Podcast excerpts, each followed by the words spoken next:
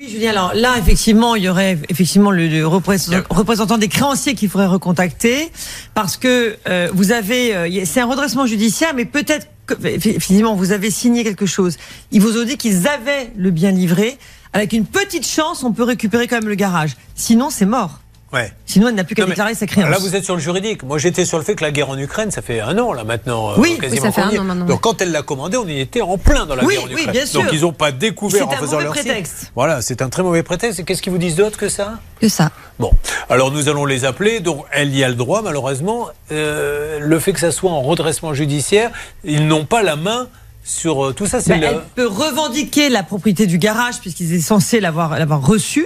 Donc ça, c'est vraiment une question à voir avec le représentant des créanciers. Mais si jamais ils ne l'ont pas, malheureusement, elle n'a plus qu'à déclarer sa créance.